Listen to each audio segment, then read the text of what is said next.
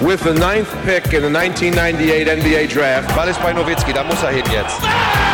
Und verteidigen! Verteidigen jetzt! Es ist schlicht und ergreifend der einzig wahre Hallensport. Und über den wollen wir reden in einem Basketball.de Podcast. Mein Name ist Manuel Baraniak, Chefredakteur von Basketball.de. Und am anderen Ende der Leitung sitzt Jörg Bern. Und ich habe keinen Bock, immer nur schlechte Nachrichten zu lesen. Da lese ich lieber elf Freunde oder sowas. Zwar ist Fußball-WM oder EM, aber wir bleiben beim Basketball und ja, wir begrüßen euch zu einer neuen Ausgabe unseres BBL Festivals, ähm, aber vielleicht auch heute ein DBB Festival, zumindest ist die Nationalmannschaft auf unserer Mainstage. Wir sprechen über die Mannschaft von Hendrik Rödel vor der Olympia-Quali, unsere Eindrücke von den Testspielen, den Schlüsselspielern und den deutschen Gegnern beim Olympia-Quali-Turnier in Split. Ja, Nationalmannschaft, die Causa Saibu, die bewegt weiter die deutsche Basketball-Community, bewegt wahrscheinlich auch da, euch da draußen auch zurecht, weil eine Distanzierung immer noch aussteht. Mm, Im vergangenen Podcast haben wir ja auch en Detail erklärt, warum wir die Nominierung Saibus für nicht tragbar halten. Ähm, der Meinung sind wir weiterhin aufgrund der ja, fehlenden Distanzierung. Und ja, die Geschichte ist ja fernab des Sportlichen, glaube ich, auch ein großes Thema natürlich weiterhin. Ähm, deswegen nur der Hinweis auf den vergangenen Podcast, denn in dieser Ausgabe wollen wir doch beim Sportlichen bleiben. Ähm, ja, wer nichts mit der Nationalmannschaft anfangen kann. Wir haben auch ein bisschen BBL für euch im Programm.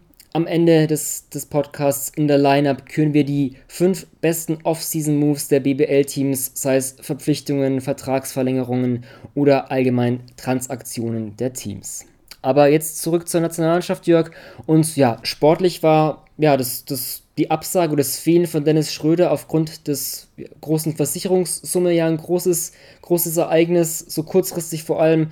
Deswegen, was, was denkst du denn, wie das DBB-Team äh, den Ausfall Schröders kompensieren wird, kann oder muss? Oder muss, äh, genauso wie sie es auch schon beim, äh, beim Turnier in Hamburg gemacht haben. Äh, der Ball wird viel laufen gelassen und am Ende schießt der, der ja, der am freisten ist oder der halt gerade irgendwie das, das heiße Händchen hat. Also ähm, so stark Dennis Schröder natürlich auch ist, gar keine Frage. Und äh, die, die individuelle Klasse kriegst du schwerlich, bis gar nicht ersetzt. Ähm, aber du hast innerhalb dieser Mannschaft, innerhalb ja, des Kaders, der eben jetzt in Split äh, vor Ort ist, hast du so viele Jungs dabei, die äh, in, in einzelnen Aspekten ganz klare Experten sind, die da ganz klar spezialisiert sind, aber auf der anderen Seite hast du auch wahnsinnig viele Teamplayer dabei, sodass du halt ne, eigentlich alle Komponenten hast, äh, die, die ein gutes Team braucht. Die Frage ist nur, und das können wir jetzt diskutieren, oder das schmeiße ich erstmal auf dich dann zu, ist, naja, wenn, wenn Dennis jetzt nicht dabei ist, wer ist denn dann der Man? Wer macht es denn am Ende, wenn es eng wird? Wenn es irgendwie heißt, okay, wer gewinnt uns das Spiel? Hm, ja, na, gute Frage. Ich denke mal, da gibt es bestimmt einige Optionen. Hast auch auf den verschiedenen Positionen einige Spieler, die da übernehmen können. Ähm, klar, wenn wir auf der 1 bleiben, da ist natürlich mal Odolo zu nennen, der auch dann in der Finalserie gegen München gezeigt hat, dass er das auch sein kann, The Man. Ähm, klar, wenn man über den, nicht, nicht Schröder Ersatz ist vielleicht der falsche Begriff oder wie kompensiert man das Fehlen, es sind ja auch zwei Dinge oder sogar drei, wenn du, wenn du jetzt Crunchtime ansprichst, aber auch so, okay, wie verteilen wir denn jetzt diese Rolle des, des primären Ballhändlers, der wirklich die meisten Minuten auf der Eins geht? Ich denke mal, ja, Rödel hat es angesprochen auf der Pressekonferenz am heutigen, ähm, äh, heutigen Montag, dass halt auch durch ne, Loa als Eins, aber auch Isaac Bonga oder Yoshiko Saibu, der das auch beim Supercup getan hat, dass die einfach viel auf der Eins spielen werden. Auch ein Andy Obst und Lukas Wank können ja da auch ähm, Ballhandling übernehmen. Aber ansonsten generell, wie die Offensive läuft, ich denke mal, da hat Joe Vogtmann wirklich einen exzellenten Job gemacht beim Supercup. In den zwei Spielen zusammen 14 Assists verteilt, nur ein Ballverlust. Ähm, ja, wirklich überragend, überragender Point Center gewesen. Deswegen, ja, ähm, ich denke mal, offensiv, du hast Teamplay angesprochen, aber da auch denke mir, dass das viel über Vogtmann laufen wird auf der 1, ja, die drei genannten auf jeden Fall und Crunchtime, ich kann mir auch einen Robin Benzing, der ist immer ein Kandidat als Kapitän, der da, auch wenn er vielleicht jetzt nicht so im Rhythmus ist, aber am Ende wichtige Würfe treffen kann. Ich denke mal, das ist er auch eine Option. Und durch einen Andy Obst muss man auch auf jeden Fall nennen, der seinen wirklich hervorragenden Shooting-Touch von der BBL-Saison Ulm mitgen mitgenommen hat in die Nationalmannschaft. Ja, also ich glaube insgesamt, das Shooting echt ein ganz, ganz großes Plus ist, tatsächlich, mhm. bei, dem, bei dem Kader, den wir da jetzt am, am Start haben. Also auch vor allem auf allen Positionen. Mhm. Äh, ich meine, klar, Benzing ist, also ich zähle Benzing immer noch als großen Spieler, tatsächlich einfach. Ähm, auch wenn er ursprünglich auch von der, von der 3 kommt, aber jetzt einfach ne, viel auf der 4 gesetzt ist, aber trotzdem einfach immer noch auf, auf den Flügel gehen kann. Äh, Robin kann werfen, Danilo Bartel kann werfen, äh, Joe Thiemann ist jetzt vielleicht nicht der, der designierte Werfer, ne, aber er hat in der Vergangenheit auch definitiv bewiesen, dass man ihn von außen respektieren muss. Äh, Joe Vogtmann auch. Also das sind, sind alles Jungs, äh, Nils Giffer, die, die kannst du draußen zumindest nicht, nicht komplett blank stehen lassen.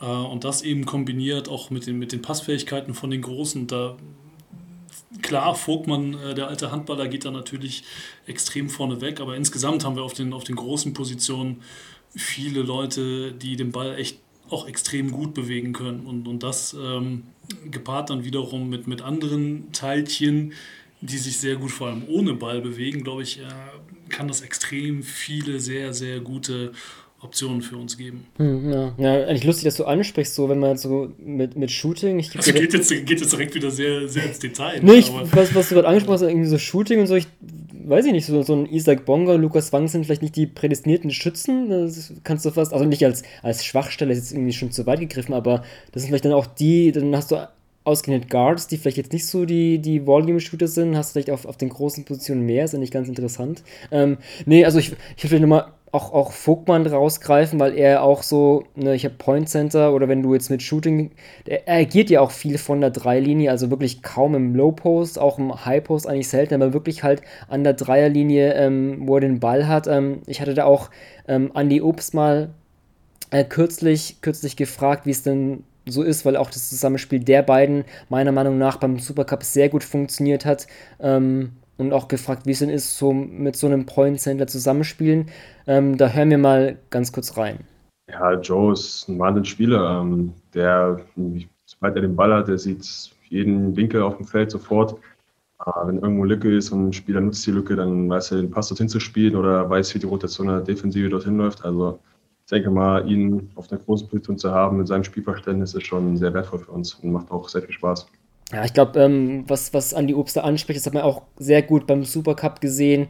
Ne, wenn häufig Obst kam, kam hoch zum Handoff oder auch ähm, ein bestimmtes Play, wo dann Obst die Flair-Spiels genutzt hat und dann wirklich Vogtmann genau im richtigen Moment diesen Skip-Pass gespielt hat. Und ach, da gab es so tolle Momente auch. Ähm, ich kann mich erinnern, im Fastbreak mal gegen Italien. Vogtmann ist vorne, bekommt den Ball und mit einer Hand in der Luft noch den Trailer, passt zurück äh, oder auch so ein Touchdown-Pass nach, nach ähm, Einwurf oder nach Freiwurf Italiens gespielt. Also dieses Spielverständnis war beim Supercup sehr ersichtlich ähm, und deswegen, ja, ich habe es vorhin angesprochen, aber ich glaube auch, dass, dass wirklich viel Offense über Vogtmann laufen wird und da vielleicht noch ein Punkt auch, wir kennen es ja, ähm, die BBL-Fans kennen es ja vielleicht noch bestimmt aus Frankfurter Zeiten, diese Combo Danilo Bartel und Joe Vogtmann war ja damals schon so, okay, Bartel auf der 4, Vogtmann auf der 5, aber offensiv so ein bisschen vertauschte Rollen, weil dann Vogtmann der, der Passgeber draußen ist und, und Bartel eher so der, die Low-Post-Moves hat.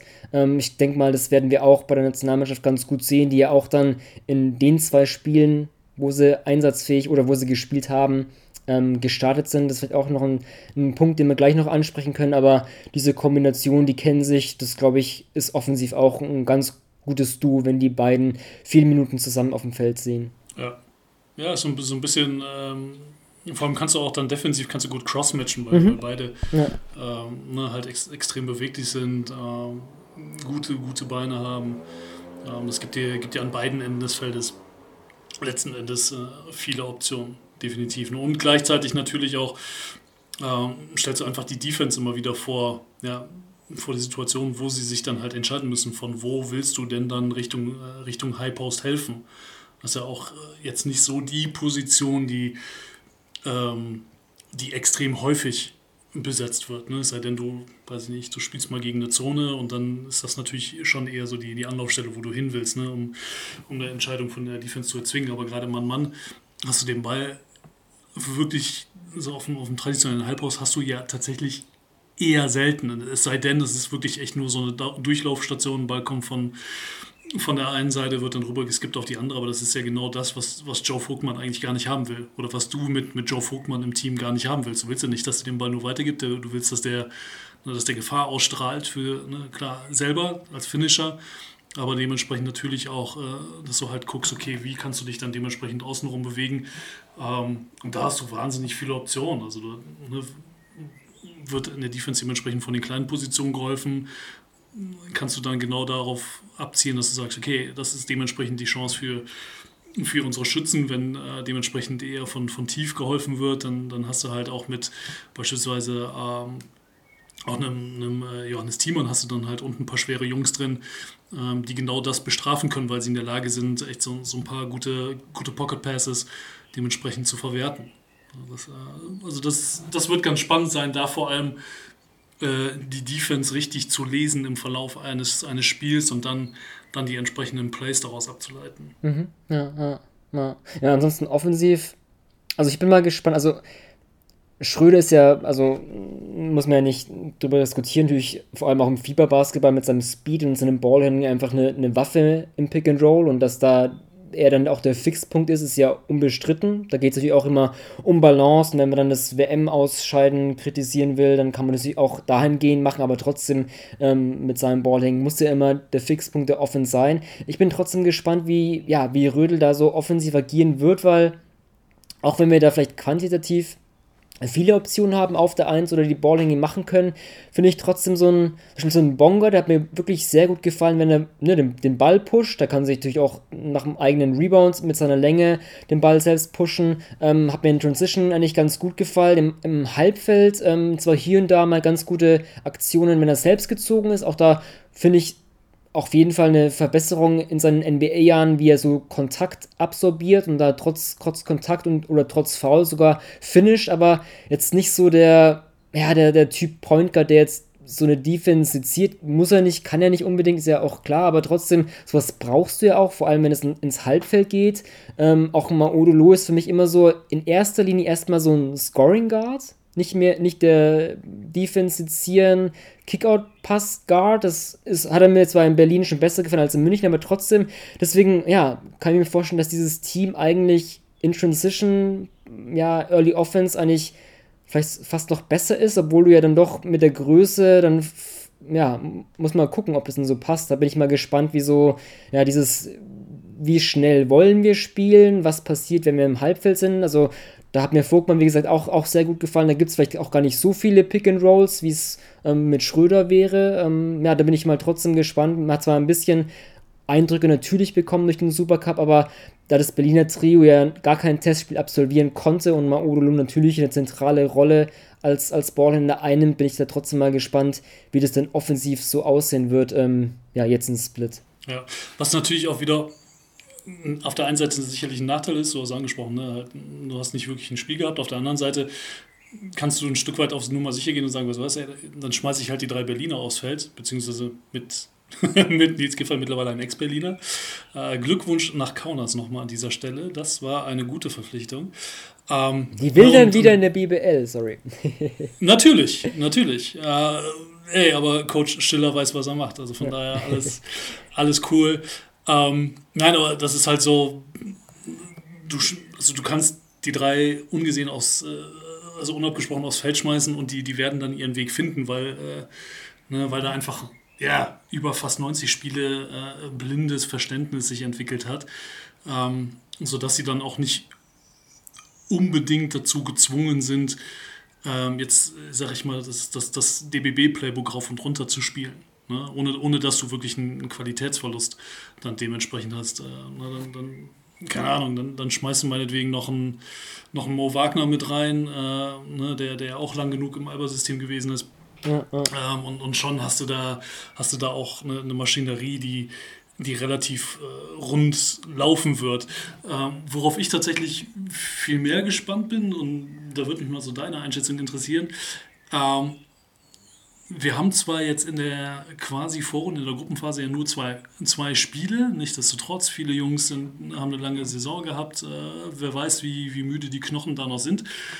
Ähm, gehen, wir, gehen wir runter in der Rotation bis Position 11, 12 und was geben uns die, die Kandidaten Wank, ähm, Wank und Wimberg? Hm. Vielleicht ein, ein Punkt, bevor ich darauf antworte, das ist äh, auch gut, dass du es ansprichst, weil die Frage wollte ich dir nämlich auch stellen. Also die Frage, okay, wer denkst du denn, wer startet? Weil ähm, das habe ich mir auch gefragt, okay, ne, die, die, okay, nennen wir es mal Berliner Meistertrio, auch wenn Nils Giffer jetzt dann kein Berliner mehr ist, ist er noch ein Berliner Meister, nehmen wir so.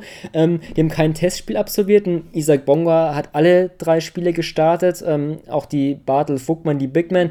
Da habe ich mich auch gefragt, genau dieser Punkt. Man kennt es ja auch bei, der, bei den Quali-Spielen, hat Rödel es ja auch sehr gerne mit den Bambergern gemacht, ne? So ein Bennett Hund, Dominik Lockhart, Kenny Ogbe, Christian Senkfelder, hast du ja häufig gesehen, dass dieser Bamberger Block gespielt hat. Und das wird für mich jetzt auch vielleicht sogar Sinn machen, gerade hinsichtlich dieses Problems der fehlenden Testspiele. Okay, warum behalte ich nicht einfach meine Starting Five, die vielleicht ähm, Bonga, Obst, Benzing, Bartel, Vogtmann heißt. Und dann nehme ich halt wirklich diese drei Berliner, du hast Wagner noch angesprochen, Seiburt auch Berliner Vergangenheit, das wird vielleicht sogar Sinn machen. Klar, am Ende wird dann Loh auf dem Parkett stehen, ich glaube, das ist keine Frage. Und dann mal gucken ähm, mit, mit Giffer und so, aber das finde ich auch, auch interessant, also das kann ich mir auch sehr gut vorstellen. Ähm, jetzt zu deiner Frage, Wank Wimberg, also da vielleicht auch, ich war jetzt nicht überrascht, dass jetzt Leon Kratzer der letzte Spieler war, der gecuttet worden ist. Ähm, Winbeck hat mich, also wir haben, glaube ich, in unserem Podcast während der BBL-Saison Winbeck ja schon, schon häufig gelobt ähm, in seiner Chemnitzer Saison.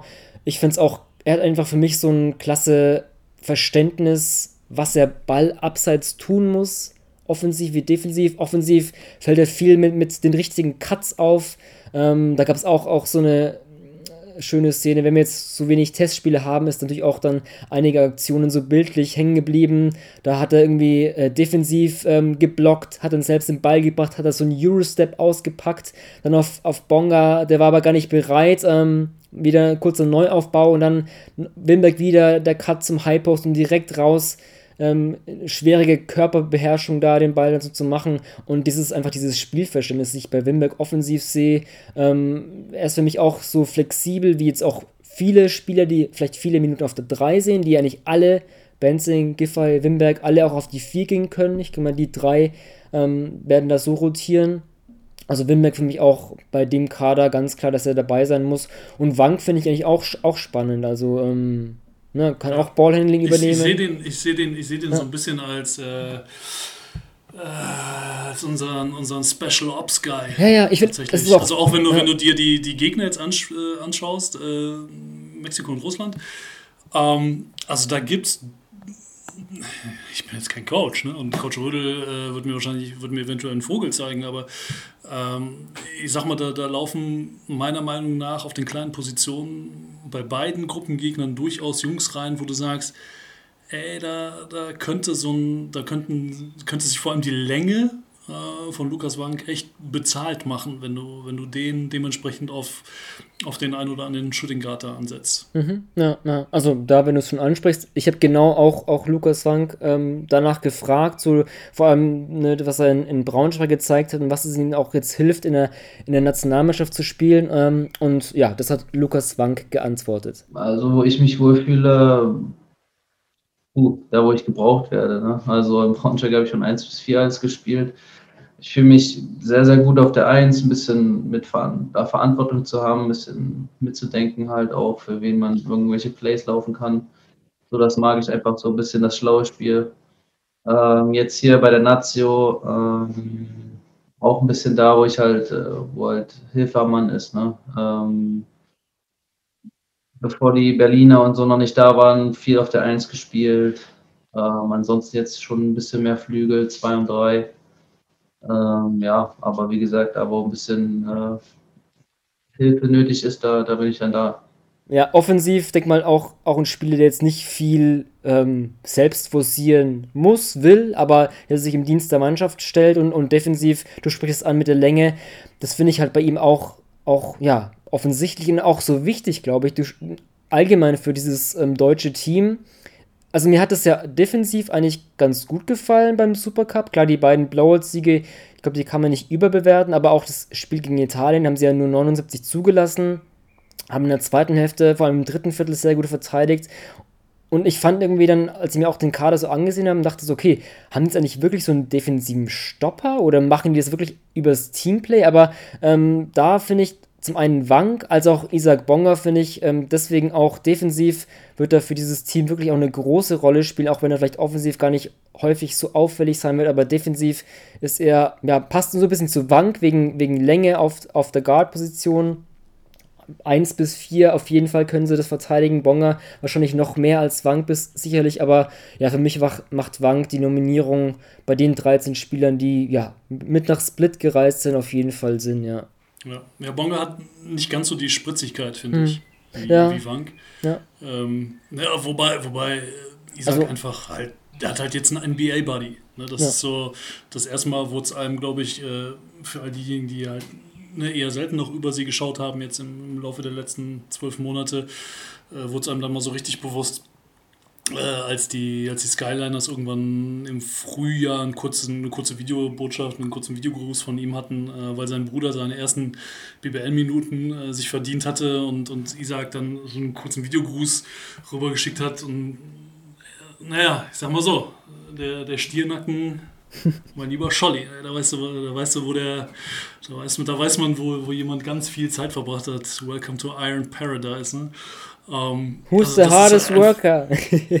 ja, müsste eigentlich- genau, das, genau das Ding. Ich habe das Ganz jetzt nicht genau als das. Audio-Snippet, aber das ähm, ähm, ja, Abteilung Basketball hätte jetzt bestimmt einen, einen passenden Button am Start, aber ja, hat man gesehen. Genau, genau das, ja, aber genau das, genau das ist es. Und ähm, das, das spielt ja auch insgesamt nochmal so in das, was wir, was wir schon mal angesprochen hatten äh, an anderer Stelle.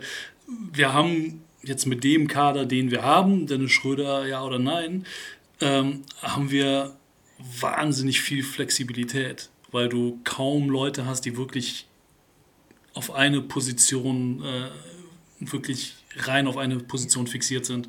Äh, ne, und du, du kannst halt extrem groß gehen mit, weiß ich nicht, mit, mit Bonga und Wank auf 1 und 2 beispielsweise und dann stellst du Benzing auf 3 und, ne, kannst, kannst dir dann aussuchen, wen von den großen Jungs du noch zusätzlich ins Rennen schickst oder du gehst halt in Anführungsstrichen irgendwie extrem klein mit, mit einer Dreigard-Line-Up um Lo, Saibu ähm, und Obst beispielsweise ne, und brichst es dann weiter runter. Also da hast du wahnsinnig viele Möglichkeiten, ähm, was tatsächlich interessant ist, weil du, naja, weil du auch immer so ein bisschen gucken musst, natürlich, hey, mit, mit wem kommt denn jetzt äh, der Gegner um die Ecke. Ne? Und äh, naja, wenn, wenn du dann halt die Russen hast mit einem, mit einem Timofey Moskov, äh, der, der zwar auch eher sich im, im Herbst seiner Karriere befindet, aber einfach immer noch, ja, einfach immer noch seine, seine 2,15 Meter, 16 mitbringt und weiß, was er da unten macht am Brett.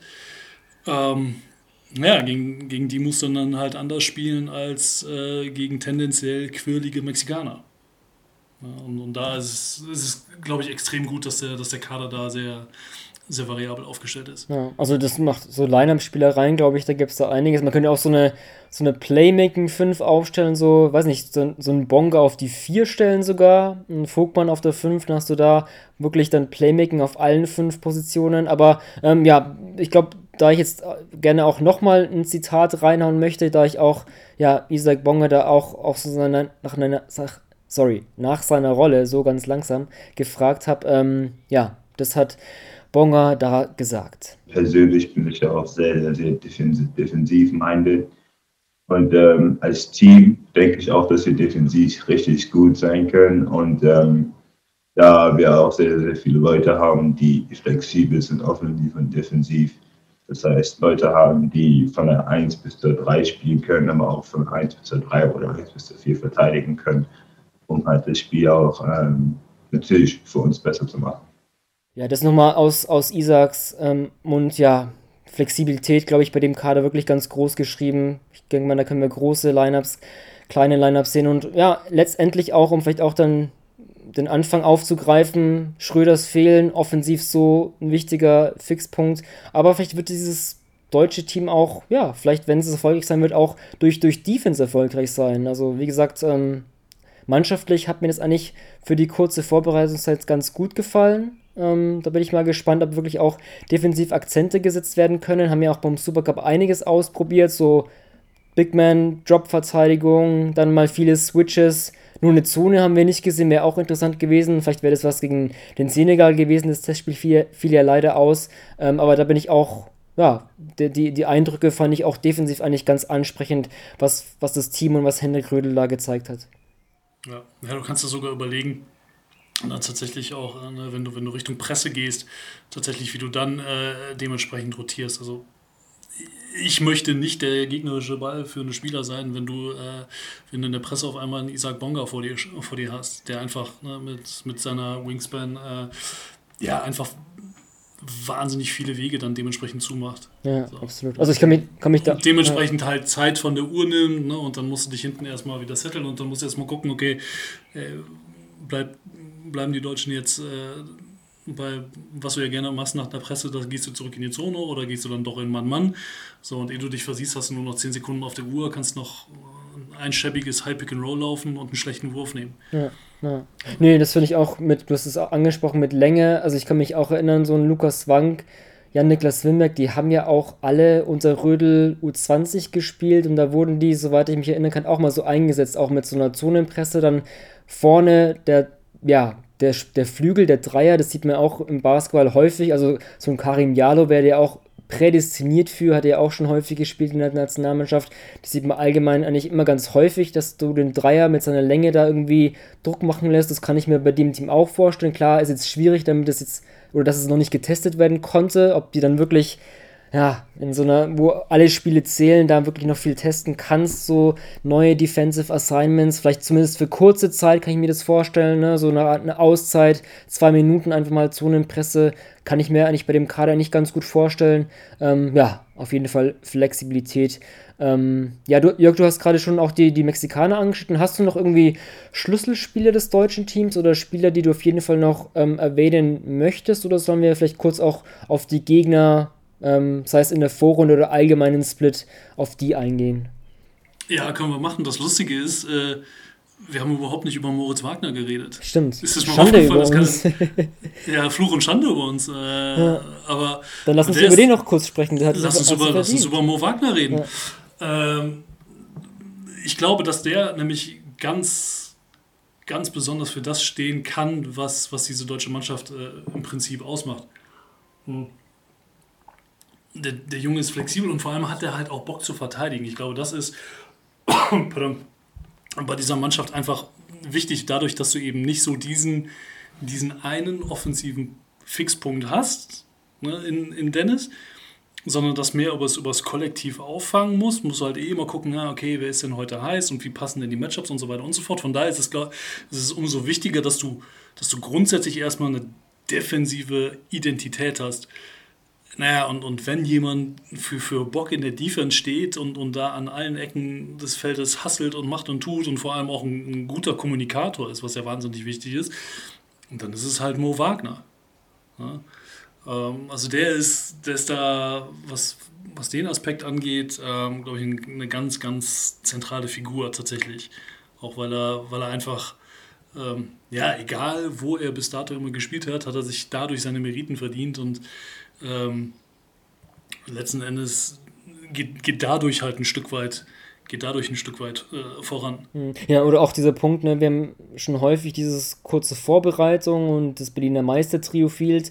Das trifft natürlich auch auf viele Nationen zu, dass das besondere Umstände sind, aber ne, du kannst äh, vielleicht hier mal nicht ganz viele Plays machen oder da klappt mal die Abstimmung nicht, aber was du halt immer bringen kannst, ist halt Hustle und Einsatz und ich glaube, dafür steht Wagner wie kein Zweiter und ähm, also klar, ich habe vorhin mal meine, meine mögliche Starting Five angeschnitten.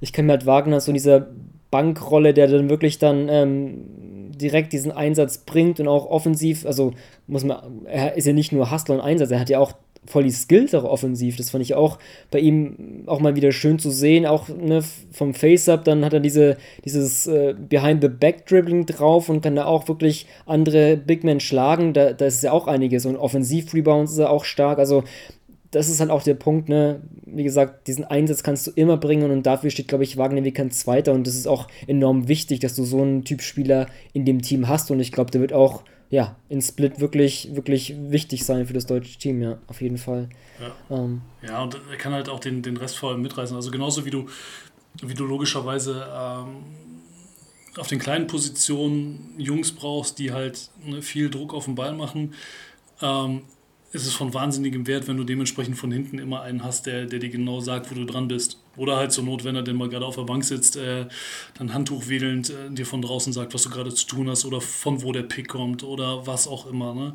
Ähm, und, und, das ist wahnsinnig wertvoll, gerade wenn du, wie gesagt, äh, auf dem Feld viel Druck am Ball machen willst, ist es für den Kleinen immer gut zu wissen, wenn du hinter dir noch einen hast, der ja, der dir noch ein bisschen was mit auf den Weg gibt und dich wissen lässt, äh, was um dich rum passiert, abseits, abseits dessen, was du wirklich gerade äh, siehst. Hm, also auf jeden Fall ein großer, großer Kommunikator, auf jeden Fall. Ähm, dann, Jörg, glaube ich, mit, mit der berechtigten Wagner Lobeshymne, lass uns zu den Gegnern kommen. Ähm, Vielleicht gleich, also wir nehmen heute am, am Montagabend auf, wenn ihr das hört, dann ist, äh, ist Game Day. Ähm, wenn ihr das direkt an, an, am Dienstag hört, ähm, ja, das deutsche Team startet äh, in der Vorrunde gegen Mexiko, Dienstag 16.30 Uhr Tip-Off, dann am Donnerstag wieder 16.30 Uhr gegen Russland. Aber deswegen, da ich gerade dabei bin, Jörg, mache ich kurz weiter Mexiko. Also ähm, ich muss auch zugeben, als ich den Kader, den Zwölfmann-Kader mir angesehen habe, ähm, mir sagten nicht viele Namen, muss ich zugeben ähm, als ich mich ein bisschen eingefuchst habe und, und Testspielergebnisse oder auch was, was Rödel meinte, ähm, er hat von, ja, von erfahrenen Guards gesprochen, die, wenn man sie denn lässt, wirklich sehr gute Werfer von außen sein können, ähm, wo er deswegen auch, auch so den Gameplan, glaube ich, so ein bisschen angeschnitten hat, dass da wirklich viel Druck gemacht werden soll, dass die keine ein, einfachen Würfe bekommen. Auch mal gespannt, so ein, so ein Hatchen hat man beim deutschen Team ja gar nicht so sehr gesehen beim Supercup. Vielleicht wird es genau gegen diese mexikanischen Guards ähm, vielleicht ein defensiver Schachzug, ähm, wenn, man de, wenn man da, wen man da vielleicht mal wirklich ja, angucken sollte. Ein, Paco Cruz ähm, auf der 2 wahrscheinlich spielt er, der, der war Topscorer der türkischen Liga äh, mit knapp 20 Zählern, das muss man auch mal machen, hat auch schon Eurocup-Erfahrung und, und, Champions League gespielt, wechselt jetzt in der Offseason zu ähm, Bursa. Ähm, ansonsten, ja, ich habe mal versucht, so ein bisschen in die Testspiel Ergebnisse einzudringen, gar nicht so einfach, muss ich zugeben. Da ist mir der Cruz gar nicht aufgefallen. Ich weiß nicht, ob er angeschlagen war, ist auf jeden Fall im Kader, aber wer da auch sehr auffällig war, war ähm, Orlando Mendes. War nicht in vielen Spielen Topscorer, über 20 aufgelegt, teilweise gegen Griechenland 24, gegen Serbien 18. Ja, so ein 35-jähriger Guard, Paul Stoll, hat man auch schon mal vielleicht gehört, der schon mal Euroleague gespielt hat, ist auch 35, also schon älteres Semester, das vielleicht ganz kurz zu drei mexikanischen Guards, die ich vielleicht da, da rausstellen sollte. Ähm, Jörg, ansonsten, ich glaube, du hast da auch noch ja, einen. Dann, dann, hast, dann hast du noch einen Gustavo Ayon, äh, der wahrscheinlich vielen noch was sagen wird. Ähm, ja, aber ich glaube, das große Thema ist bei, bei Mexiko einfach halt Erfahrung. Ne? Du hast, also gerade halt mit, mit, mit Cruz auch. Ähm, und, und Mendes hast du halt, wobei Cruz ist ja noch fast noch einer der Jüngeren quasi. Ähm, aber hast du halt einfach viele Jungs dabei, die, die einfach schon wahnsinnig viel gesehen haben und äh, da musst du halt vor allem dann defensiv extrem auf der Hut sein, ne? weil du die, die kriegst du nicht so schnell irgendwie äh, ja, mit, mit, mit irgendwelchen Spirenzien überrascht. Ne? Da sind wir dann wieder beim, beim Stichwort äh, Zonenpresse vielleicht. Ne? Ich könnte mir vorstellen, dass das beispielsweise so ein Mittel ist, wo die, wo die Mexikaner sich zweimal angucken und sagen, ja, hey, wir spielen seit 30 Jahren zusammen. Dann wissen wir, äh, zwei Leute parallel hinten, einer Höhe, Höhe Mittellinie und dann haben wir unsere, unsere Anspielstation, die wir brauchen, um den Ball trotzdem sicher nach vorne zu bringen und nicht nur 10 Sekunden für ein letztes schäbiges Pick and Roll auf der Uhr zu haben, sondern deutlich mehr. Ähm, ich glaube, das wird so der, der, der Kniff sein, tatsächlich diesen nicht unentscheidenden Faktor Erfahrung definitiv äh, zu respektieren. Ne? Gleichzeitig, und da sind wir dann wieder bei und bei den Matchups ähm, hast du, glaube ich, eben auch mit, einem, mit so einem Kandidaten wie Cruz, hast du, glaube ich, ein gefundenes Fressen eben für, für einen Lukas Wank, wo du sagst, weißt du was, mhm. Lukas? Tob dich aus, Junge. Mhm. Das ist genau, das ist genau dein Mann. Mhm. So, ja. einmal, einmal die Zecke bitte und verfolge ihn durch, durch alle Picks durch und wie auch immer. Ähm, einfach weil er dementsprechend auch noch ne, 8, 9 Zentimeter mehr mitbringt. Ähm, und, und das, glaube ich, kann, kann ein, ein entscheidendes Assignment tatsächlich dann sein. Ja, jetzt muss ich an unser Vorgespräch denken und zecken, aber anderes Thema. Ähm, was, was vielleicht bei Mexiko auch noch auffällig ist, ähm, sie hatten, also ich bin mir ohne Gewähr, dass das wirklich alle Testspiele sind, die ich da rausgefunden habe, aber die, sie hatten wirklich sechs Testspiele, die ich gefunden habe. Waren zwar da 1-5, aber das würde ich jetzt gar nicht mal so sehr gewichten, weil es da wirklich auch, auch ganz gute Teams war, gegen die sie gespielt haben. Ähm, gegen Serbien, gegen Griechenland, sogar zweimal gegen Serbien, auch Polen knapp verloren, aber ne, da könnte man natürlich gucken, okay, wie sehr ist es vielleicht ein Pluspunkt für Mexiko, dass die halt wirklich schon viele Testspiele hatten. Ähm, da wird man auch, auch, auch gespannt sein. Ansonsten, Jörg, ähm, um vielleicht dann doch so, so äh, Schritt für Schritt zu gehen und auch dann zum nächsten Gegner der deutschen Mannschaft in der Vorrunde Russland. Ich glaube, wenn wir jetzt ähm, Gustavo Ayon bei Mexiko haben, haben wir so ein Pardon auf russischer Seite fast, oder? Ja, wir äh, eben einmal kurz genannt, Timofey Moskov, äh, der alte Seven Footer. Ähm, wie gesagt, äh, schon so eher Richtung Spätherbst seiner Karriere unterwegs, aber halt einfach aufgrund seiner Erfahrung und aufgrund seines Buddies musst du den halt da unten drin respektieren und dann kannst du froh sein, wenn du halt Jungs wie, wie Joe Vogtmann hast, wie, äh, wie auch ein Joe Thiemann, äh, ey, vielleicht auch gerne mal einen, einen Moritz Wagner, äh, ne, die sich dann dem da tatsächlich entgegenstellen können. Aber ich sehe es bei den Russen tatsächlich sehe ich auch eher eher die Gefahr von außen, tatsächlich. Äh, ich, also ganz, ganz oben auf der Liste und auch da wieder, ich, ich beiß mich jetzt so ein bisschen an, an Lukas Wank fest. Ne? ähm, Mit der ergibt, sich, er, ergibt sich gerade spontan, ja, ja. tatsächlich. Ähm, Michael Kulagin, äh, ein 94er Shooting Guard, der tatsächlich also genau das tut. Ähm, hat einen Scorer vor dem Herrn tatsächlich. Ähm, auch eine, eine, starke Saison in der äh, VTB League gespielt. Ähm, jetzt in der bei seinen letzten internationalen Auftritten noch nicht so in Erscheinung getreten oder hatte noch nicht so die Rolle, wie er sicherlich äh, oder in der Theorie äh, dieses Jahr spielen wird. Naja, und, und Russland tatsächlich, wenn wir jetzt die, ähm, die sechs Teams, die in Split dabei sind in Summe, äh, uns anschauen, äh, mit FIBA-Ranking Platz 9 ähm, die bestplatzierte Mannschaft. Okay. Ja. Und damit in der Theorie Favorit in der Gruppe? Fragezeichen. Naja, ich glaube, also dieses Fieberring, ich weiß gar nicht, wie sie es genau so zusammensetzt. Ich würde da jetzt gar nicht so viel drauf geben. Zumal man auch, auch sehen muss, also wer bei Russland nicht dabei ist, also ich weiß jetzt auch ehrlich gesagt gar nicht, wie da teilweise so der Stand ist zwischen, ob sie überhaupt in welchem Rahmen immer Nationalmannschaft verfügbar stehen. Aber na klar, so ein Alexei Schwed ist nicht dabei, aber auch so ein Nikita Kurbanov, der bei Cesca ähm, eine große Rolle hat, auch Sergei Karasev, Vitali Fritzton auch ähm, ja, immer bei Russland wirklich wichtige Rollen gespielt, die sind nicht dabei. Ähm, ansonsten, ja, du hast Kulagin angesprochen, den hätte ich auch erwähnt. Ansonsten glaube ich, Moskau muss mal gucken, hat natürlich auch sehr wenig gespielt, als er jetzt zu Kimki zurück ist und auch gar nicht so auffällig. Ähm, Andrei Vorontsevich, glaube ich, muss man da nennen.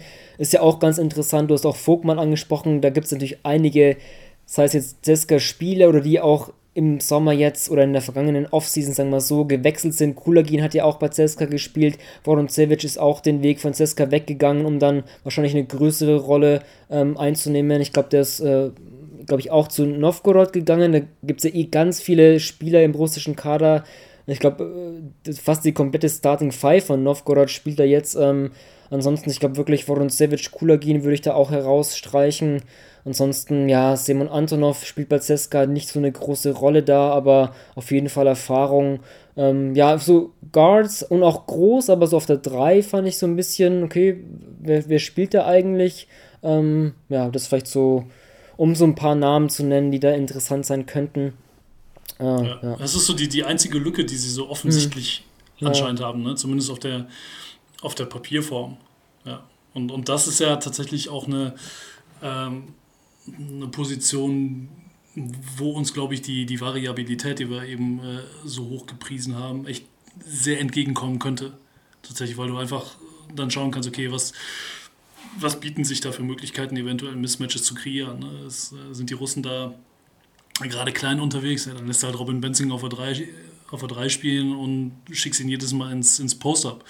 Äh, sind sie, keine Ahnung, versuchen sie es irgendwie mit groß, ja, dann, dann spielst du selber tendenziell vielleicht einen, einen Ticken kleiner, vielleicht sogar mit einem Andi Obst auf der 3, der ja jetzt nicht nur der Werfer ist, äh, sondern äh, schon seit einiger, einiger Zeit uns immer wieder bewiesen hat, dass er eben auch das Brett attackieren kann ne? und, und so dann dementsprechend den, den längeren Mann entsprechend über das Dribbling schlagen kann. Ähm, also ich glaube, da wird in, in dem Matchup insgesamt tatsächlich gegen die Russen, ähm, könnte ich mir vorstellen, dass es naja, es ist halt so ein bisschen auch klischee-mäßig, ne? aber ich glaube, da wird es halt einfach darauf ankommen, tough zu sein. Tough zu sein und, und gegen die Physis, die die Russen halt einfach mitbringen, ähm, ja, da halt gut Kontra zu geben. Hm, ja. ja, das soweit mal die ersten beiden Vorrundengegner. Ähm, mal sehen, ob und wie es dann weitergeht. Vielleicht da ganz kurz zum Modus. Ähm, ne, wir haben zwei Dreiergruppen. Die ersten beiden kommen dann weiter ins Halbfinale und da wird natürlich dann über Kreuz gespielt. Das heißt, erster Gruppe A gegen zweiter Gruppe B und auch umgekehrt. Äh, in der anderen Gruppe haben wir, ja, vielleicht den großen Favoriten, Jörg, Kroatien vor allem als, als Heimteam, weil ich habe auch ähm, heute erfahren, dass da war ich jetzt auch ganz gespannt, weil sie, als ich es zuletzt gelesen hatte, war ich so dem Eindruck, okay, es werden ungefähr 40 Prozent zugelassen, aber ähm, Christoph Büker, der Pressesprecher. die Halle, glaube ich, voll. Ja, ne? meinte, dass alle, alle Tickets in den Verkauf gehen und die Halle fast 11.000, müssen zwar alle dann irgendwie, wie meinte er, ähm, einen selbstbezahlten negativen Test vorweisen, aber das finde ich auch, auch krass, eine volle Halle. Ähm, und wenn dann, ne, wenn, also keine Ahnung, wie viele Zuschauer dann Mexiko gegen Deutschland gucken werden, aber wenn Kroatien spielt und dann vielleicht ein potenzielles Finale, wer weiß, da könnte das natürlich ein großer Heimvorteil werden. Oder was, was, was spricht spielerisch oder, oder kadertechnisch für Kroatien aus deiner Sicht? Meinst du, neben dem Heimvorteil, da könnten, da könnten die auch ihre U20 aufs Feld schicken. Ich meine, abgesehen davon, dass die Jungs zocken können, aber ähm, also äh, machen wir uns nichts vor. Es ist ein Unterschied, ob du eine volle deutsche Halle hast oder ob du halt eine volle Halle in Split hast. So, also, das kann mir kein Mensch erzählen, dass das kein Faktor ist. Ähm, und die, die Jungs werden, die Jungs werden, werden Bock haben und auch auch bei den Kroaten fehlt der ein oder andere, aber nichtsdestotrotz ähm, haben sie da echt eine, eine extrem schlagfertige, schlagfertige Truppe.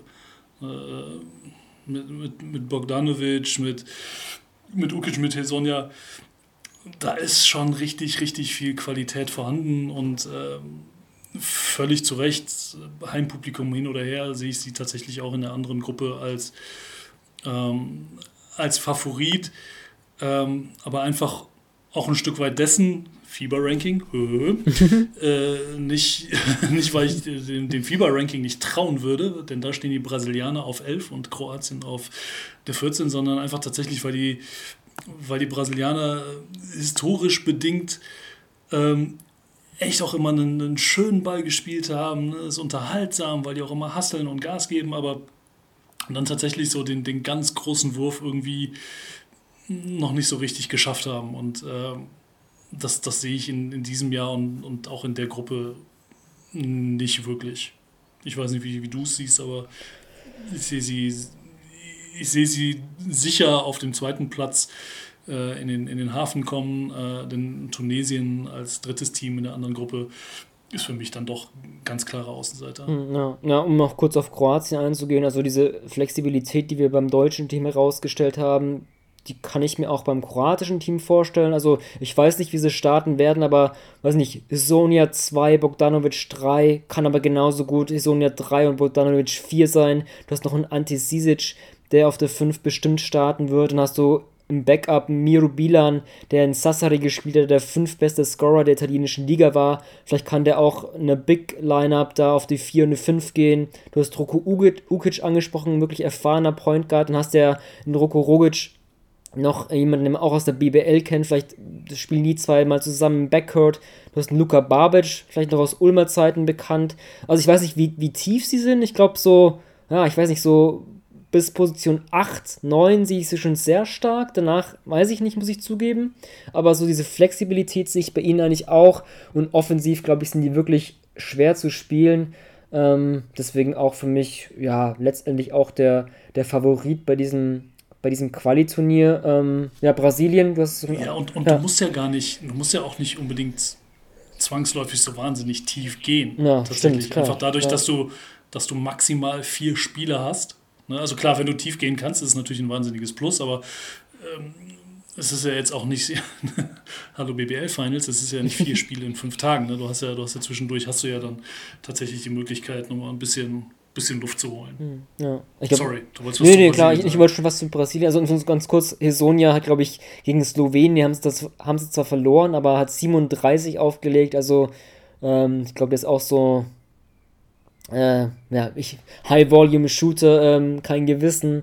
Auf jeden Fall, da kommen wir vielleicht wieder zu Lukas Funk oder auch, auch zu Isaac Bonga, aber ähm, ja, ich glaube, defensiv wird er, wenn das deutsche Team auf Kroatien trifft, wirklich viel auf das Team zukommen. Du hast, ja, Brasilien vielleicht ganz kurz noch, ähm, ja, das auch, denke ich mal, dass die, die Guards da auch wieder ähm, im Fokus stehen. Du hast so einen Marcelinho Huertas, der, ich weiß gar nicht, vielleicht ist er ja Nee, ich glaube, Alex Garcia in Brasilien sogar noch älter mit 39, aber da ist ja auch sehr erfahrene Recken. Anderson Varjau mit 38, Huertas mit 38, der aber immer noch krass produziert für Teneriffa in der ACB und auch in der Champions League gespielt. Ich habe in der ACB 14 Punkte oder fast 15 und über 6 Assists aufgelegt. Das war schon aller Ehren wert. Ansonsten haben sie auch noch mit Vitor Benite, auch jemand, der in Spanien spielt, haben sie ja einige, auch mit Leon Meindl und Rafa Luz aber mit Benite den, den Final Eight MVP der Champions League.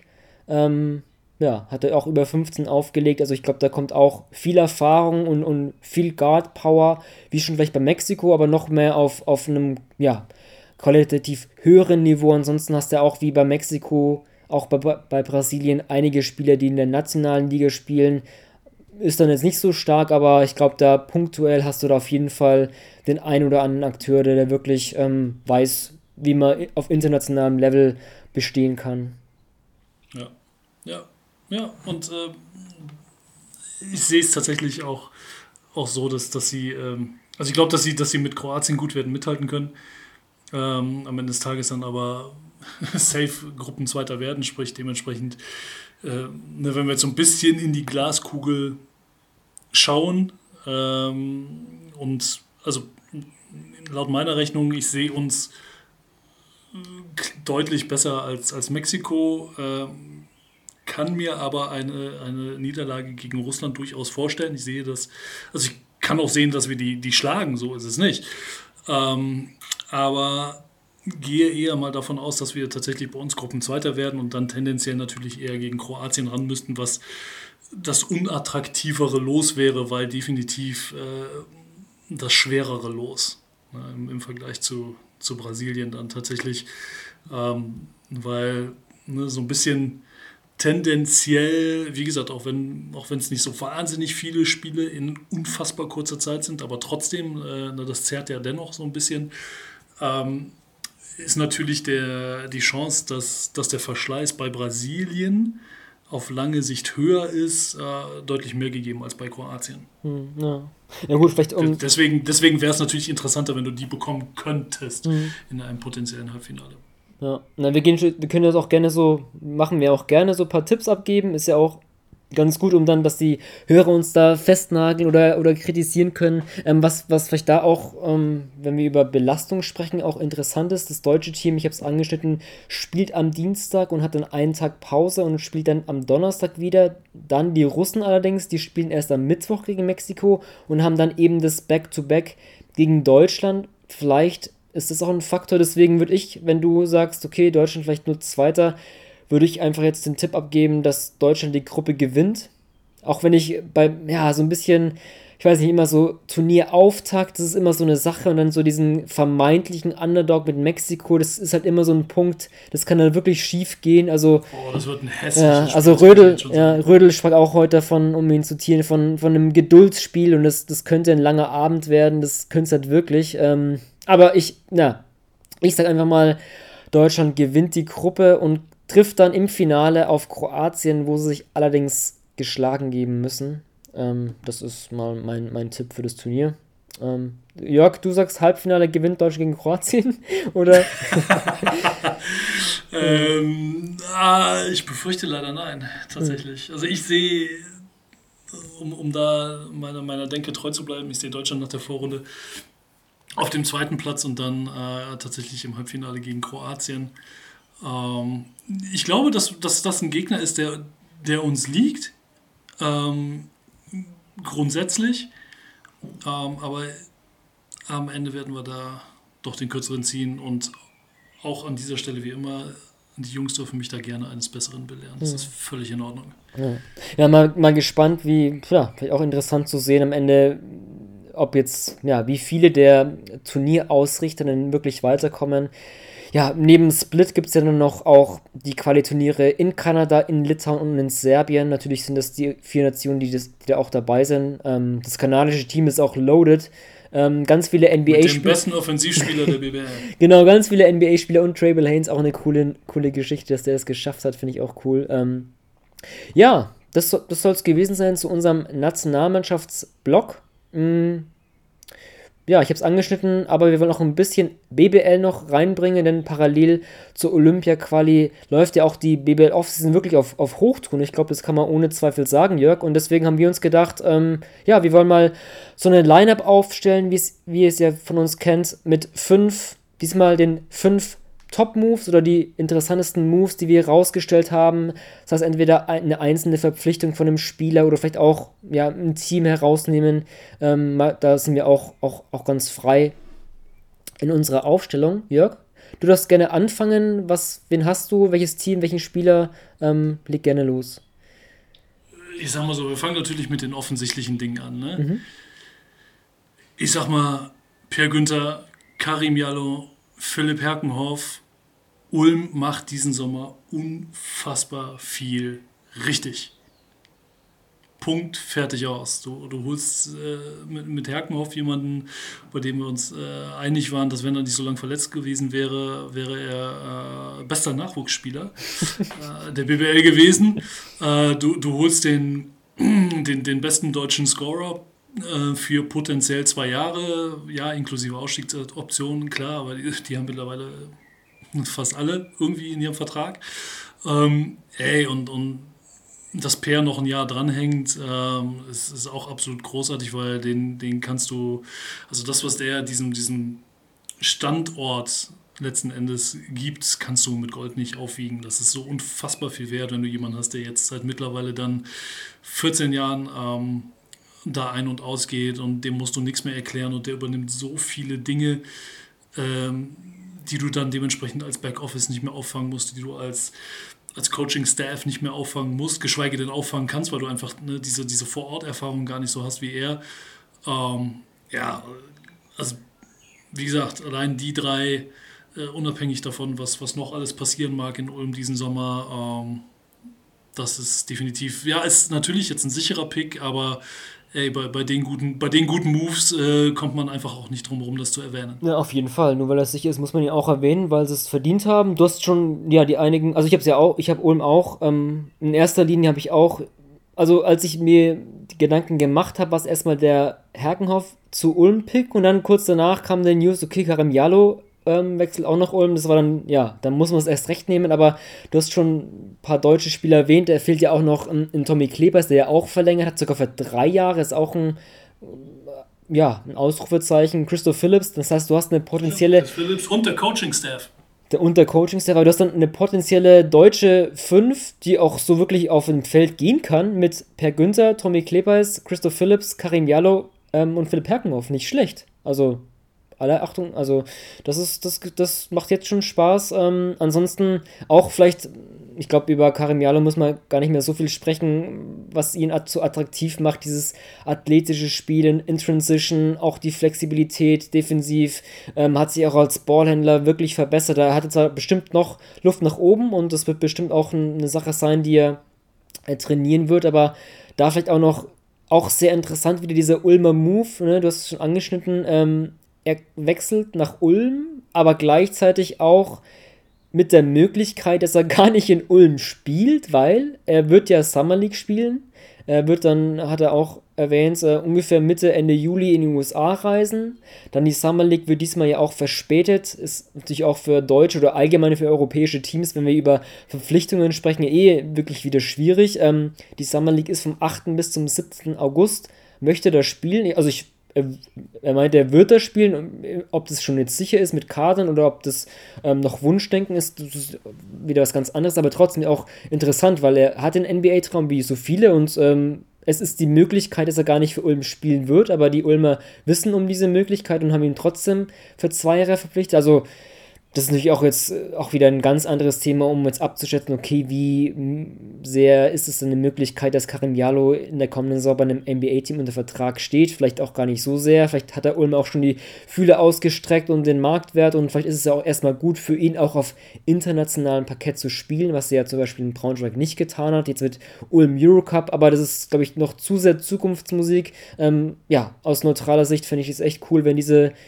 diese fünf, die ich genannt habe, oder allgemein dieser Standard mit diesen deutschen Spielern da ja, sehr attraktiv, wieder interessanter Move von Ulm. Man kennt es ja auch von, von Ossetkowski damals, als sie ihn eigentlich verpflichtet haben und es keiner wusste, weil er in Göttingen aufgeschlagen hat und erst im Nachhinein, das war eine Ausleihe, ähm, auch ein Killian Hayes, so ein Prospect, der so viel Verantwortung bekommen hat.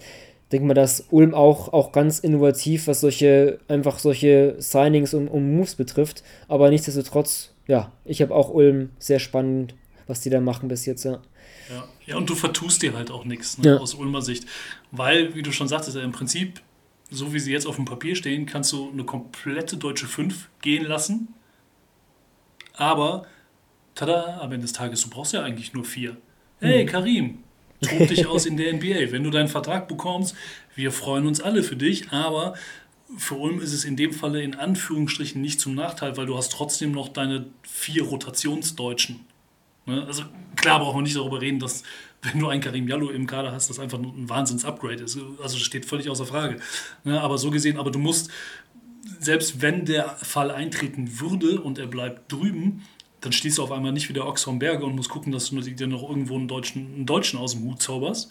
Ja, oder ne, dann auf einmal doch irgendwie äh, der Sohn deines GMs 30 Minuten ran muss. Ähm, ja, auch, auch wenn es ihm zu gönnen wäre und das echt, ne? Ein, ein durchaus talentierter Zocker ist. Ähm, ja, aber du bist, was das angeht, bist du erstmal safe, grundsätzlich, was schon mal gut ist. So, und wenn er es halt nicht drüben schaffen sollte, sondern dann nach der Summer League wieder zurückkommt, dann weißt du, ja, er ist halt in Shape. So, das heißt, auch da bist du, ne, bist, bist du wieder auf der, auf der sicheren Seite. Und äh, genauso ist es äh, von Jallos Seite aus dann dementsprechend zu betrachten. Also du weißt, du bist in einer Situation, wo du klar, ne, das, das ist dann halt auch gute Verhandlungssache. Ähm, bist du in der Situation, wo du, wo du weißt, okay, dir wird die Freiheit gelassen, dass du deinen Traum verfolgen kannst, was wichtig ist. Aber du weißt auch ganz genau, okay, wenn das da nicht funktionieren sollte, dann hast du dementsprechend jetzt, das, das darf jetzt aber bitte nicht negativ klingen, äh, wie sagt man denn im Deutschen? Ähm, äh, im, im, äh, du hast halt quasi sowas wie ein Backup-Plan. Hm, ja, Plan B. So, something to, to fall back on. Also klingt jetzt negativer, als es gemeint ist, ne? aber du weißt ganz genau, dass du halt die nächsten zwei Jahre ähm, in, in guten Händen bist ne? und da Gas geben kannst. Und von daher ist es, also von, von außen betrachtet, äh, für beide Seiten eine absolut äh, Win-Win-Situation, meiner Meinung nach. Hm, ja. Ähm, ich mache gleich weiter, Jörg, weil das ist ein guter Anknüpfungspunkt. Ich habe nämlich auch einen zweiten Braunschweiger, der gewechselt ist, obwohl er eigentlich einen noch laufenden Vertrag hat. Und zwar fand ich auch den Move von Lukas Meissner nach Hamburg ganz interessant. Ähm, ja, Meissner leider verletzungsmäßig, glaube ich, nur 15 Spiele absolvieren können. Aber ich fand den sehr spannenden Braunschweig, hat mir sogar am Anfang teilweise mit am besten gefallen und das ist auch Karim Jalo inklusive. Ähm, ja, vornehmlich so Catch-and-Shoot-Spieler, aber für mich so die Anlagen viel mehr zu sein. Auch diese Vierer, der auf die Drei gehen kann. Jetzt in Hamburg natürlich auch ein Team, das vielleicht für viele überraschend direkt in dem Eurocup spielt, aber er hat ja auch schon internationale Erfahrung, hat ja in Bayreuth, ich glaube, was ist Fieber Eurocup und Champions League sogar gespielt, ähm, war hinter Jalo zweitbester deutscher Scorer. Ähm, ich denke mal, dass auch hinter ihm viele Teams her waren, vielleicht auch, keine Ahnung, ähm, ob da auch Euroleague-Teams auch bestimmt Interesse hatten, Deutsche. Aber da kann sich Hamburg auf jeden Fall glücklich schätzen, mit, mit Meißner auch, ja, so eine Verpflichtung gelandet zu haben. Deswegen habe ich Meißner nach Hamburg in meiner Lineup. Ja, finde ich, find ich einen guten Move. Äh, dann, dann grätsche ich da doch direkt rein. Wenn wir schon so gerade bei den, so schön bei den ganzen Ex-Braunschweigern sind, Jallo, Meißner, wie wär's denn mit Pete Strobel nach Gießen? Ah, ach, Coaches habe ich ganz vergessen. Ach, krass. Fand ich, äh, mir wurde nicht gesagt, dass die nicht mit auf der Liste stehen dürfen. Nee, nee, das Deswegen ist gut, Coach, das ist gut. Coach Strobel von Braunschweig nach Gießen. Ähm, wahnsinnig interessanter Move, wie ich finde, tatsächlich. Ähm, einfach nicht nur, weil, naja, in, in Braunschweig in den letzten Jahren da einen sehr, sehr spannenden Weg eingeschlagen hat, wo jetzt dann wiederum auf Braunschweiger Seite ähm, ja, es, es spannend sein wird, wie man diesen Weg fortführt oder vielleicht sich ein Stück weit neu erfindet, je nachdem. Man, man wird sehen. Ähm, aber von, von Gießener Seite her auf jeden Fall äh, smarter Move und, und echt äh, spannend, damit mit Strobel jemanden an Bord zu holen, der, der bewiesen hat, ähm, ja, dass er gerne auch Dinge wagt ähm, und dafür halt belohnt wird, in Anführungsstrichen, dass, beziehungsweise dass die Jungs halt äh, dafür belohnt werden, ne? dass, dass die Spieler dafür belohnt werden. Ähm, inwiefern da die, die alte Braunschweiger äh, Gefolgschaft mit äh, Sebastian Schmidt, der jetzt äh, Geschäftsführer in, in Gießen ist, da was mit zu tun hatte. Man weiß es nicht, aber äh, so oder so ist das definitiv äh, ein ganz spannender Move für, für, ja, für einen Club, der sich ja auch ein Stück weit sportlich einfach neu erfinden muss, meiner Meinung nach. Einfach um nur so ein bisschen aus dem, ja, aus dem, aus dem Strudel der vergangenen Saison äh, rauszukommen. Ähm, ja, und so das, was, was Gießen abseits äh, von der Verpflichtung von Strobel bislang in der Offseason gemacht hat, ähm, deutet auf jeden Fall in eine, in eine gute Richtung, sagen wir es mal so. Hm, Ja, hat auch, wenn du es schon ansprichst, ähm, ja, wie so oft natürlich bei vielen Teams an den deutschen Gerüst erstmal arbeiten. So ein Bienenapfel aus Bonn, ein junger Spieler, der mehr Verantwortung sehen wird. Ein Rocky, der schon BBL gespielt hat, der auch der zweiten Liga kommt. Ein Janik Krauser, ja, der bestimmt auch was zeigen will und muss. Ein Flo Koch, dann ein erfahrener Akteur. Ich denke mal auch, dass in Gießen durch Strobel eigentlich das Potenzial da ist oder die Möglichkeit, dass du da zumindest defensiv so wirklich so eine 180-Grad-Wende hinbekommen kannst. Also klar, das hängt natürlich dann auch vom Spielerpersonal ab, ob die das umsetzen können, aber ähm, hat ja in Braunschweig gezeigt, die haben ja wirklich viel ähm, auch Full Court Press gespielt und viel Zonenverteidigung. Ähm, da auf jeden Fall Fokus auf Verteidigung, deswegen ja, ist es glaube ich auch, auch eine Zäsur vielleicht sogar, wenn man das so hart sagt. Also ja. wenn, wenn, wenn man sich anschaut, wer schon alles weg ist auch. Ne? Hm, ja, auf jeden Fall. Äh, was weiß ich, hier Scotty James Jr. runter nach Ludwigsburg, äh, Alan Pjanic hoch nach Oldenburg, was auch, was, was ich sehr spannend gefunden hätte, tatsächlich Pjanic unter Strobel. Ähm, Hm. aber gut, hat nicht sollen sein. Oldenburg stimmt. ist jetzt auch nicht die schlechteste Adresse, um dahin zu wechseln. Ähm, aber es, also tatsächlich der einen, einen besseren Startpunkt, um tatsächlich nach so einer Saison wie die Saison 2021 ja nun mal war, um dann einen Neustart ähm, zu beginnen und durchzuziehen, ähm, wo du ja letzten Endes nur gewinnen kannst, tatsächlich. Ähm, Finde ich ganz, ganz spannend, was da jetzt passieren wird. Mhm. Ja, auf jeden Fall. Ich habe echt Coaches vergessen, ey. Ach, Mist. Aber ich, ich, ich, ich, ich bleib dir bei meinen fünf und, und ende das jetzt nicht noch während, während der Aufnahme. Ähm, da du äh, Alan Pjanic angesprochen hast, da ja, knüpfe ich doch gleich an, denn ich äh, habe jetzt immer allgemein den, den Oldenburger Verjüngungskurs, habe ich es einfach mal genannt. Ähm, das finde ich ja auch sehr spannend, wenn wir über Veränderungen. äh, Zäsur bei Oldenburg ist, glaube ich, dann doch zu weit, weil ja doch der Coach bleibt und, und auch, auch die Verantwortlichen und nicht alle Spieler gehen werden.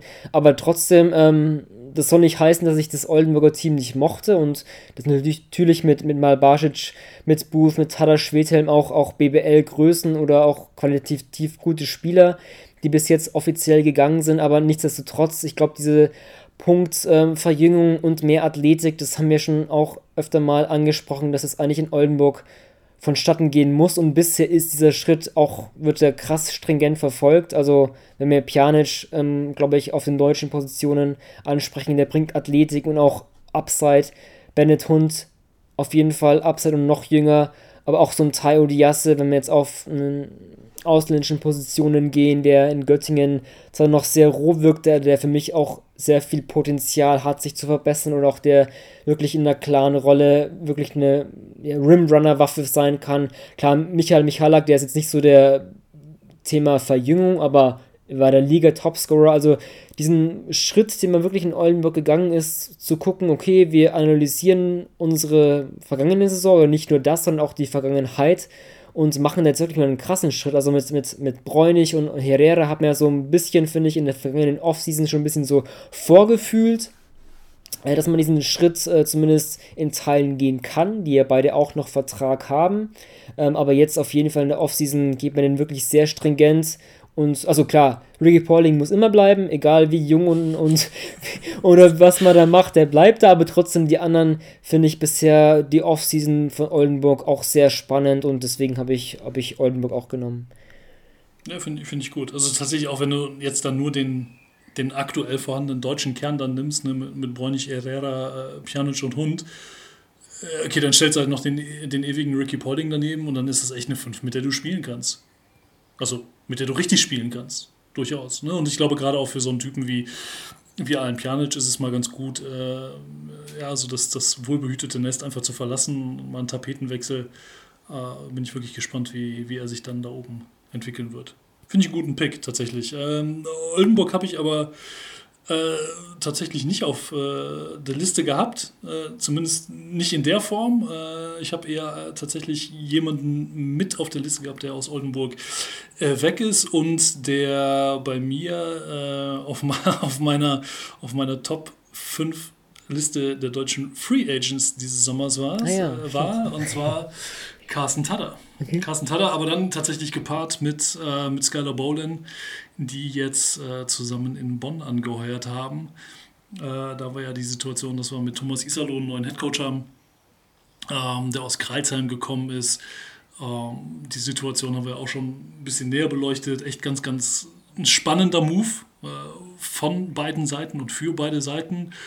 Ähm, naja, und tatsächlich ein etwas anderes Umfeld noch als in, in Kreilsheim, wo du sicherlich äh, willst, dass dieses in Anführungsstrichen kreative Scouting äh, von Isalo definitiv greift. Auf der anderen Seite hast du aber einfach auch die Ressourcen und die Mittel, naja, mit Tada und Bolin einfach zwei, zwei gestandene Veterans an Bord zu holen, die dir natürlich brutale Stabilität geben.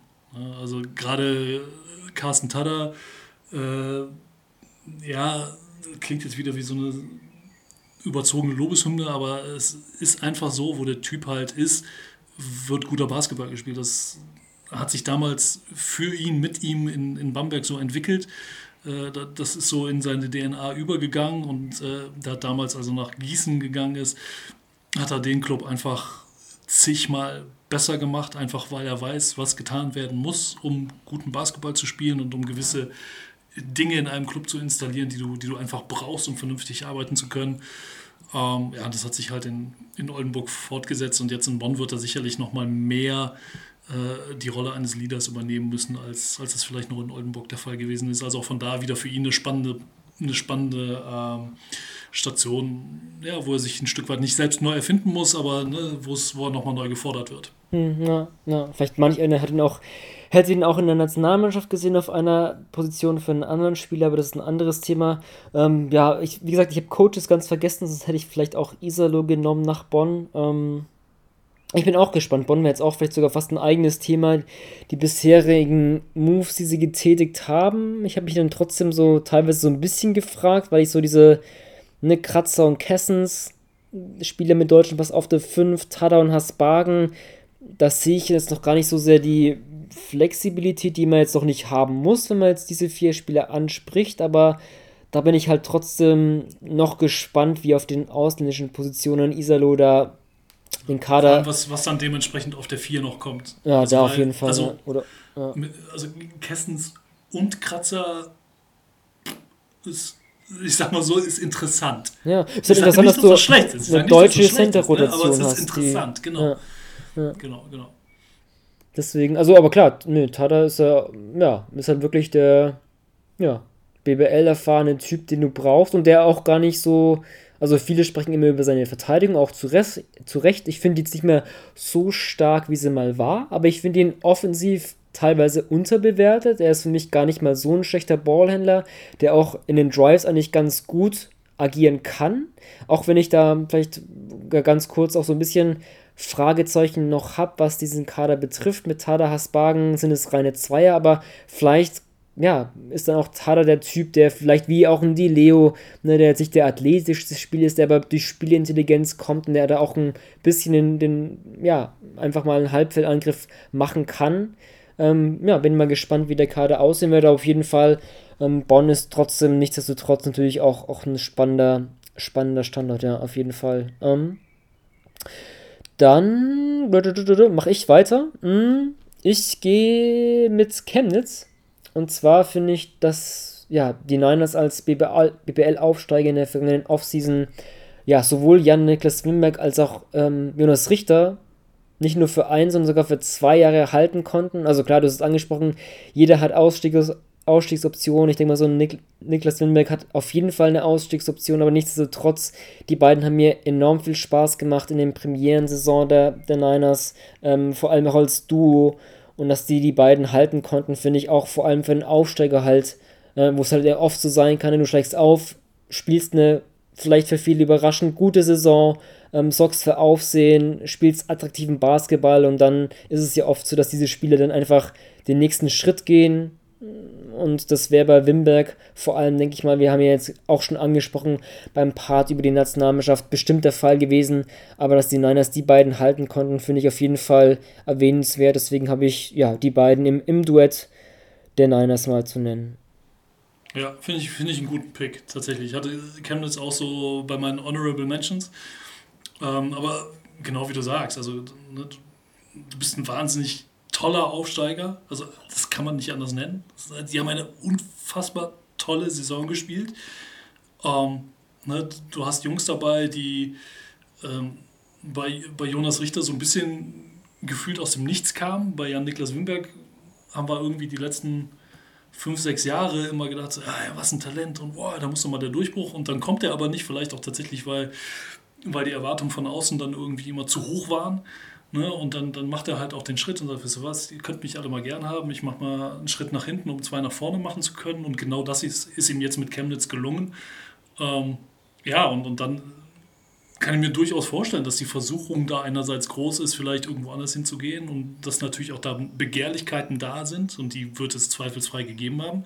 Aber dann tatsächlich von beider Seiten, von beiden Seiten äh, stark genug zu sein und zu sagen, ey, wir setzen das noch fort, finde ich, find ich absolut großartig. Also ist für beide Seiten eine absolute Belohnung, gar mhm. keine Frage. Mhm. Ja. Finde ich, find ich einen guten Pick. Ja. Gut, dann machst du, ich glaube, du hast noch ja, zwei stehen bei dir noch Ich habe noch, hab noch zwei. Ja. Tatsächlich. Ähm, ich gehe auch da wieder ja, ich gehe mit der ganzen, ich, ich gehe mit der ganzen Off-Season.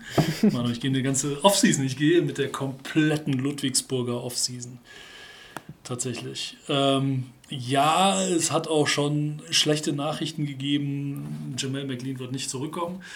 Ähm, aber nichtsdestotrotz hat es auch schon extrem gute Nachrichten äh, gegeben. Ne? Lukas Herzog bleibt. Äh, du holst mit, mit Scotty James Jr., äh, den haben wir eben schon in Gießen erwähnt, holst du einen interessanten Spielertypen. Den hätte ich jetzt so nicht unbedingt da gesehen auf den ersten Blick. Äh, aber deswegen ist John Patrick John Patrick. Ähm, und auf, auf die zweite Überlegung ah, kann ich mir das dann doch irgendwie vorstellen. Ähm, nee, du verlängerst mit Jordan Hals, der letztes Jahr äh, erst sehr spät tatsächlich zum Team gekommen ist.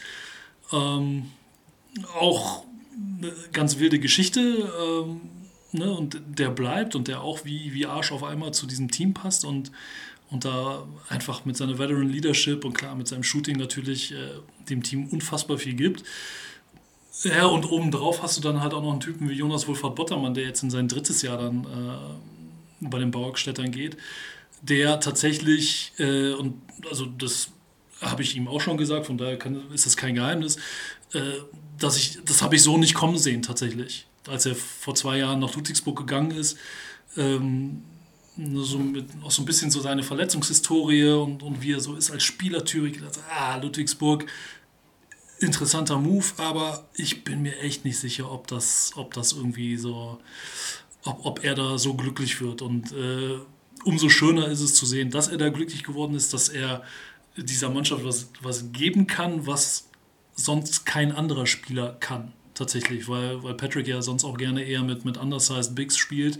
Ganz egal, ob das jetzt äh, ne, Oscar da Silva war, der dann auch mal ab und zu auf der 5 ran musste, oder halt ein Jamal McLean, der eigentlich originär ein Vierer ist, oder vorher halt äh, Elias Harris, der ja auch, auch eigentlich ein Vierer ist.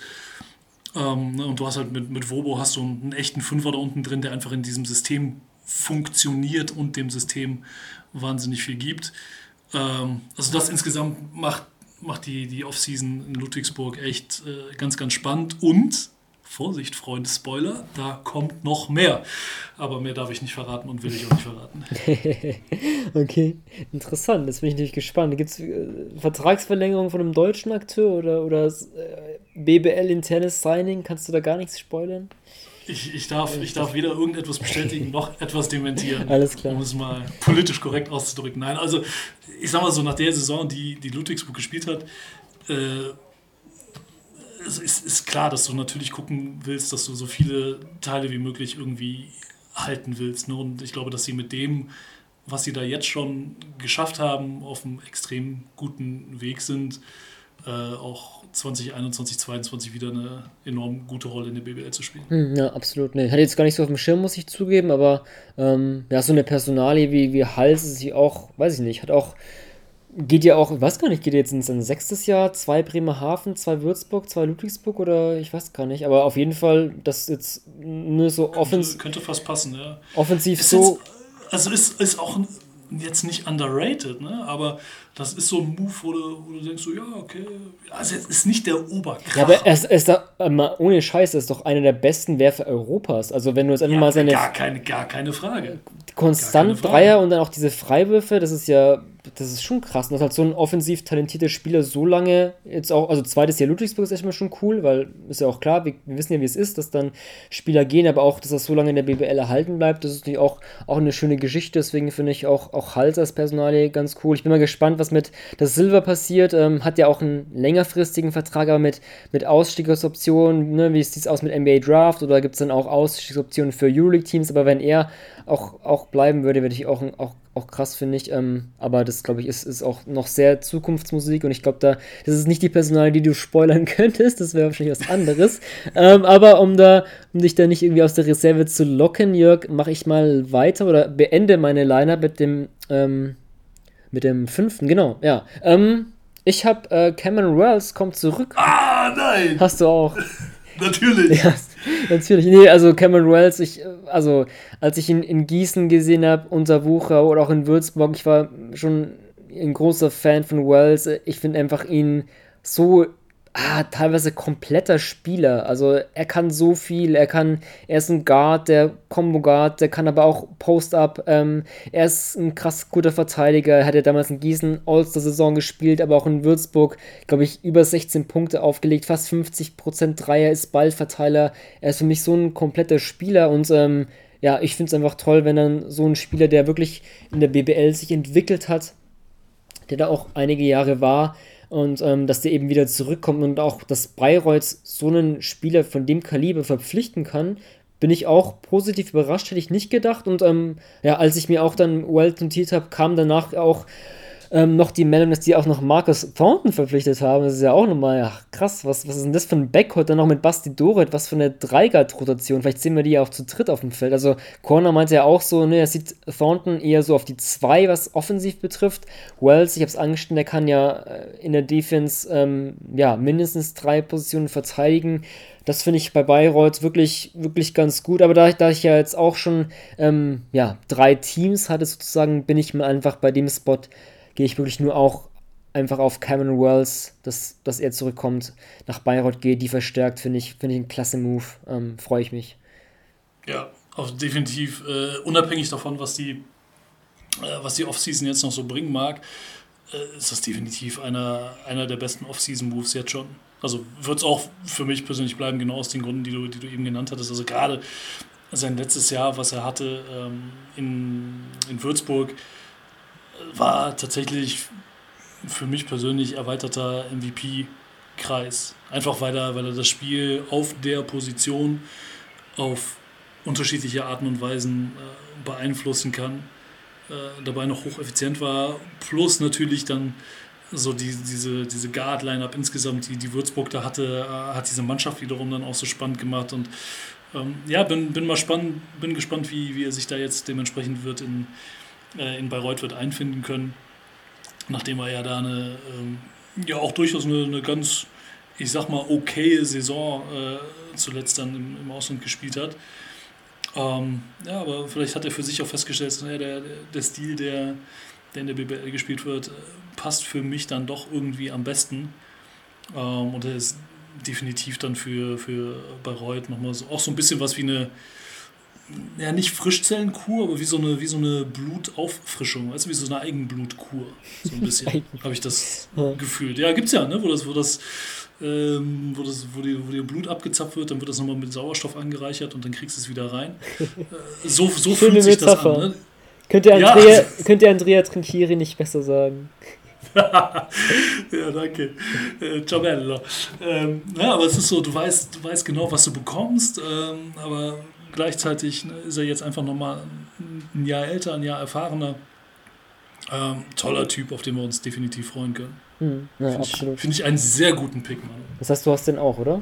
oder? Ja, selbstverständlich. Ja. Nee, das war auch, der erste tatsächlich, den ich auf der ja, Liste hatte. Also. Auch, cool, du, du sprichst schon die, die, die Würzburger Guards-Trio an, hat man ja gesehen bei Wucher, ne, wo Jordan Hulls, ähm, Cameron Wells und Skylar Bolin häufig mal das Parkett geteilt haben. Und diese drei Spieler sehen wir alle in der kommenden BBL-Saison. Das ist doch eine schöne Sache. Ich bin immer wieder froh, wenn man irgendwie einfach, ja, Spieler, die man in der BBL gesehen hat, wenn die bleiben oder zurückkehren. Ich denke mal, das ist auch, auch wichtig einfach für Identifikation und ähm, das ist eine coole Sache. Schön. Dann, ja, dann an euch da draußen auch gerne die Frage, welche, welche Verpflichtungen fandet ihr interessant, auf welche Spieler freut ihr euch besonders, welche Teams machen wirklich bisher einen guten Eindruck in der Offseason, lasst uns das gerne wissen. Ähm, ja, das soll es gewesen sein. Heute mal Nationalmannschaft und BBL in einem. Jörg, wir gucken mal, ob wir im Lauf der Offseason, ich denke mal, ja, wir gucken mal, was macht die Nationalmannschaft, ob wir uns dann kurz vor der Olympischen Spielen melden, falls sie sich qualifizieren oder wenn nicht, wann wir uns dann in der Offseason melden, um dann vielleicht mal ja, Teams genauer zu analysieren, wie weit die in ihrer Offseason sind. Ansonsten, Jörg, dir viel Spaß bei der Olympia-Quali, falls du sie guckst, ähm, oder bei, ich weiß nicht, bei alten krassen Taler-Tapes aus Bamberger Zeiten, falls du da reinschauen willst. Ähm, auf jeden Fall viel Spaß. Mit Friedrich Schubert. Sehr schön. An euch da draußen auch, auch danke fürs Zuhören und bis bald.